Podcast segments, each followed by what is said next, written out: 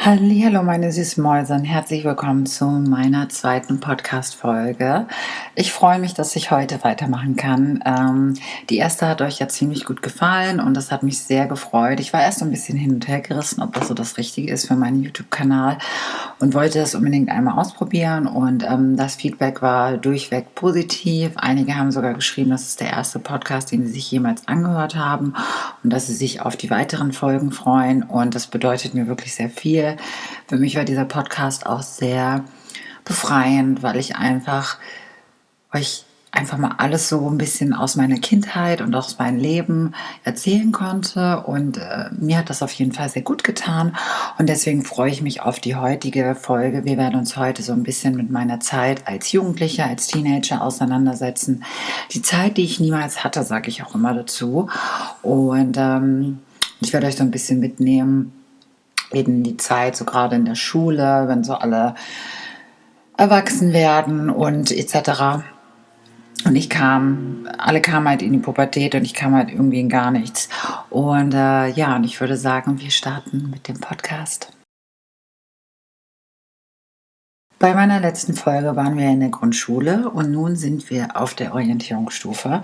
Und ich muss ganz ehrlich sagen, in der Grundschule und in der Orientierungsstufe, das ist ja so die fünfte, sechste Klasse, da hatte ich noch nicht so große Probleme, weil da war es irgendwie, sag ich mal, noch unter den Kindern oder ja, unter den Kindern kann man jetzt also so sagen, war es eigentlich so, dass das dann sie noch nicht so sehr gestört hat, dass ich gerne lieber mit den Mädchen war, dass ich halt dieser, ich sage es jetzt mal, Junge war, der halt sehr weiblich aussah, der halt so geredet hat. Äh, auch mit Barbies gespielt hat und äh, oder auch mit Mädchenspielzeug. Und äh, auch wenn wir draußen waren und ich, wir gespielt haben, ich wollte halt immer die Frau sein, ich wollte immer das Mädchen sein. Und ähm, ich konnte mich mit männlichen Rollen überhaupt nicht identifizieren. Und ähm, ich komme ja aus einem sehr liebevollen Elternhaus. Das heißt, meine Eltern haben mir auch nichts verboten, wofür ich heute noch so dankbar für bin. Und, ähm, und da waren die, sag ich mal, diese, war das mehr akzeptiert. Geändert für mich hat es dann, oder wo ich Probleme anfing zu bekommen, das war dann, als ich äh, ja dann in die siebte, achte, neunte Klasse kam und es natürlich losging, dass halt, sage ich mal, man vom Kind in das Jugendliche, in das Teenageralter kommt und ähm, alle kamen halt in die Pubertät und ich kam halt irgendwie in gar nichts. Und ähm, ja, und damit konnten viele dann nicht umgehen. Und ich, ähm, es fing dann halt an, dass ich sehr stark ausgegrenzt wurde. Es wurde über mich getuschelt, ich wurde beschimpft. Ich möchte jetzt die Ausdrücke hier alle nicht sagen, aber es war schon ziemlich für mich war es ziemlich belastend. Und damals war ich einfach auch nicht so selbstbewusst und so selbstsicher, wie ich halt heute bin. Sowas entwickelt sich ja auch über die Zeit. Ähm, und, ähm, und ich konnte mich noch nicht so sehr ähm, artikulieren und ich habe mich auch noch nicht getraut, das zu sagen, was mit mir los war, weil das war, ich meine, das war so Ende der 90er, da kam das Internet halt auf, aber nicht jeder hatte das halt zu Hause, so wie heute und es war einfach, ähm, diese Aufklärung war halt noch nicht da. Ähm, und ähm, ich meine, ich weiß jetzt nicht, wie es heute auf den Schulen ist. Ich, ich, vermute mal, dass es eventuell ein bisschen besser ist. Das kann ich nicht sagen. Wobei ich aber auch weiß, dass es Mobbing und Anfeindungen, Beschimpfen heute immer noch gibt. Aber trotzdem ist dieses Thema Transsexualität oder Homosexualität in den Medien mehr vertreten als damals. Und viele Leute wissen auch schon und verstehen halt auch immer mehr, was das wirklich für die Betroffenen bedeutet. Und ähm, ich glaube auch, dass die Aufklärung einfach besser ist. Und ähm, ich hatte auf jeden Fall damit damals, ähm, ich hatte halt große Probleme und ähm, ich war ich würde sagen, damals vielleicht dann auch schon sogar ein bisschen depressiv, weil mich das wirklich sehr fertig gemacht hat, dass ich einmal nicht so sein konnte, wie ich mich, wie ich wollte. Ich wollte halt irgendwie schon, jeder möchte ja mit dazugehören, jeder möchte geliebt werden, möchte Freunde haben. Und wenn man ganz alleine für sich ist und alle einem sagen, wie scheiße man ist und dass man doch hässlich ist und die Schwuchtel und was weiß ich. Und man selber fühlt sich auch noch so unwohl in seinem Körper. Ähm, das war schon, das war schon hart. Und das ist natürlich auch eine Zeit, die mich, sag ich mal, geprägt hat. Und ich würde gerne heutzutage mit den Wissen, mit meinen Erfahrungen nochmal zurückgehen und dann würde ich vieles anders machen. aber leider geht das nicht. Und ähm, ich muss aber auch dazu sagen, dass ich mit dieser Zeit auf jeden Fall Frieden gemacht habe. Ähm, ich habe diese Zeit, ich habe den Menschen, die mich verletzt haben, vergeben. Denn das ist ganz, ganz wichtig, wenn man Heilung in sich selber vorantreiben möchte, ist es wichtig zu vergeben. Das ist so wichtig, weil es bringt einen nichts, sich zu quälen oder zu, sich damit zu beschäftigen, weil es einfach einem nicht gut tut. Ich bin jetzt keine Psychologin, aber das ist auf jeden Fall, ähm, ich kann euch nur den Tipp geben, vergebt, versucht wirklich zu vergeben. Egal, ob es nun eure Familie sind, Freunde oder Menschen, die euch verletzt haben, seid einfach die Schlaueren. Und ähm, für mich war es natürlich sehr hart, weil ich, ähm, als ich so 15, 14, 15 war, weil ich halt ähm, diese Erfahrungen, die viele andere in meinem Alter gemacht haben, nicht machen konnte. Ähm, und äh, viele, sag ich mal, auch Außenstehende haben sich sehr über mich gewundert, weil ich war halt dieser Junge, ich, ich sag mal, ich hatte so ein Unisex-Teil. Ich habe halt so versucht, so, so wenig jungenhaft auszusehen, wie ich konnte, aber ich habe halt auch noch keine, sag ich mal, äh, Frauen- äh, oder Mädchenkleidung getragen zu dem Zeitpunkt. Und ähm, war aber trotzdem anders. Ich hatte halt diese sehr helle Stimme, die ich auch heute noch habe. Also ich war nicht im Stimmbruch, ich hatte auch keinen Bart. Ähm, ich habe halt also auch keine Gesichtsbehaarung oder so bekommen. Und, ähm, und für mich war es einfach, äh, es war einfach, es war einfach schwierig. Und ich habe mich dann sehr in der Fantasiewelt geflüchtet aus, ähm, ich hatte meine weiblichen Idole wie Cher oder Marilyn Monroe und Jessica Rabbit und ich habe mir halt immer vorgestellt, ich würde aussehen wie die und was ich tagsüber, wie ich mich schminke und was ich zur Schule anziehe und das hat sich alles in meinem Kopf abgespielt und ich habe wirklich in einer Fantasiewelt gelebt und ich weiß noch, in den Pausen bin ich immer in diese eine Ecke gegangen.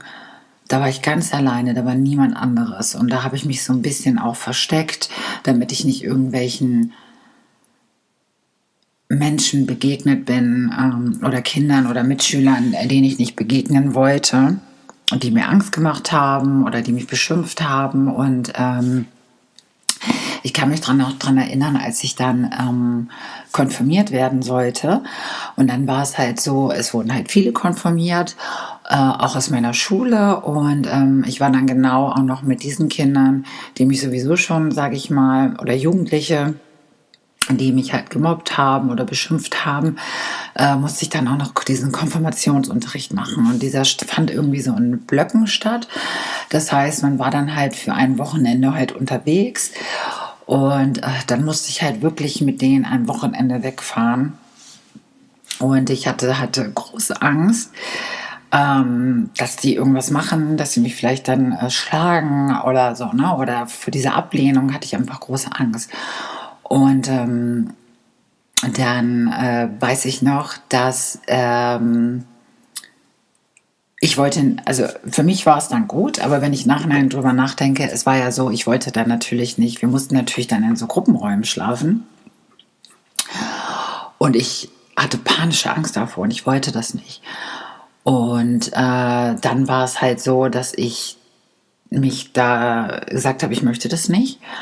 Und dann hat man mich äh, alleine oben, ich kam mir vor wie äh, ähm, Aschenputtel, wurde ich oben alleine in eine Kammer. Dort stand ein Bett und dort kam ich rein. Das war dann halt im, am Dach, unter dem Dach. Und dort war ich halt ganz alleine, auch abgeschnitten. Und das hat natürlich, ähm, äh, das hat ein, ich, ich weiß es auch nicht, ich finde das heute noch so krass dass ich wirklich alleine in diesen Dachstuhl gesteckt wurde. In ein Einzel ich lache heute darüber, aber damals war das einfach, war das furchtbar für mich.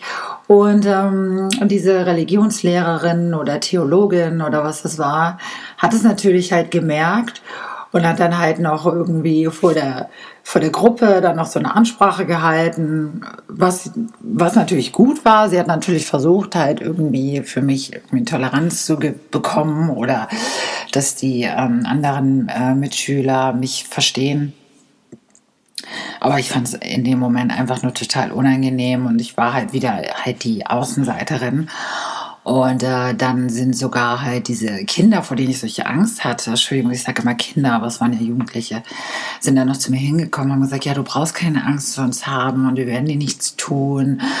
Und ähm, und hinter meinem Rücken haben sie sich über mich lustig gemacht und haben gelacht. Und das war einfach eine ganz, ganz schlimme Zeit. Also wirklich ganz, ganz schlimm. Und ich war so froh, als das vorbei war und als ich das überstanden hatte. Und ich kann mich noch an meine Konfirmation erinnern. Und ich habe mir so gewünscht, was ich anziehe. Ich hab, weiß noch, ich habe dann bei uns im Einkaufszentrum gab es in, da kann ich mich heute noch dran erinnern, gab es in ähm, äh, so im Schaufenster bei H&M war das so ein so richtig schönes, so das war so himmelblau dieses Kleid und ich hatte das so gern zu meiner Konfirmation getragen. Ich hätte fantastisch dort drin ausgesehen, das kann ich euch sagen. Und ähm, ich habe mir das genau vorgestellt, was ich anziehe, welche Schuhe, wie ich aussehe.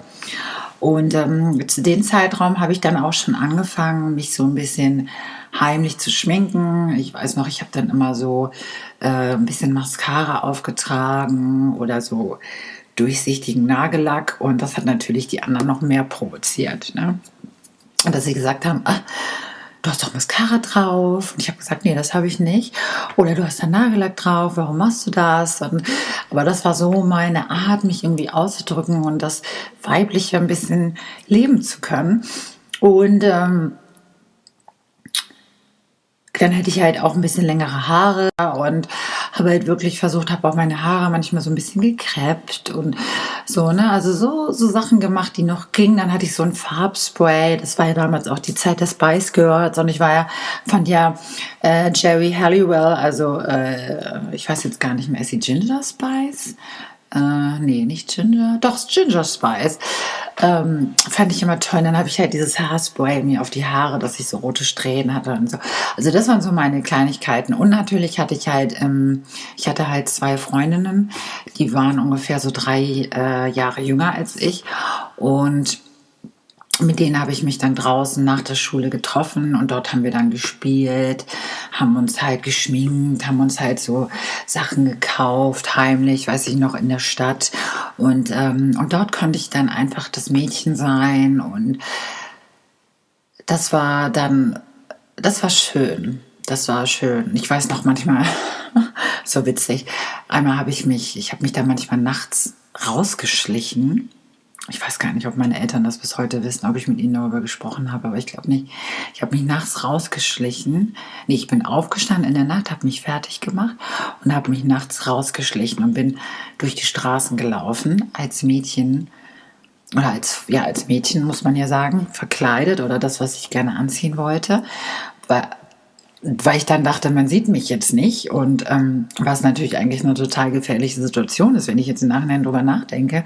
Aber ich habe das halt wirklich gemacht und bin dann halt für eine Stunde draußen rumgelaufen und habe mich halt dann wieder ins Haus reingeschlichen. Als ich dann äh, nach der 10. Klasse meinen erweiterten Sekundar 1 Abschluss hatte, wollte ich dann mit meinem Fachabi beginnen und ähm, mein Plan war es dann, die Schule zu wechseln oder das habe ich dann halt auch gemacht.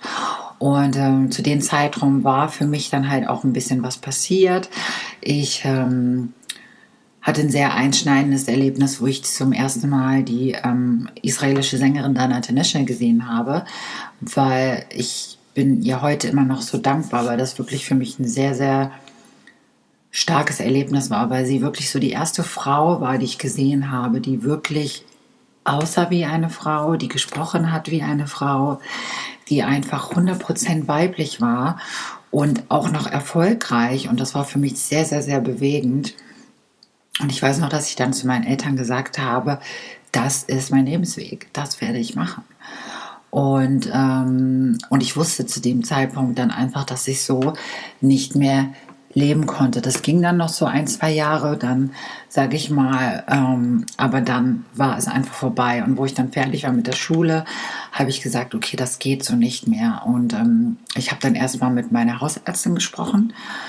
Die war selber damit sehr überfordert und meinte, sie hätte was von einer so Selbsthilfegruppe in Laatzen war das. Äh, gehört und ähm, ich bin dort halt hingegangen und war dann schon erstmal ein bisschen das war halt ähm, anders.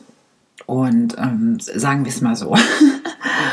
Und aber ich bin dort, das Hilfreiche war, ich war durch eine Frau, die dort sehr engagiert war, bin ich halt an Hormone rangekommen. Und zwar war das diese, ich weiß gar nicht, ob das eine Babypille war, diese Diane 35 hieß das damals. Ich weiß nicht, ob es das heute noch gibt. Müsste ich mal googeln.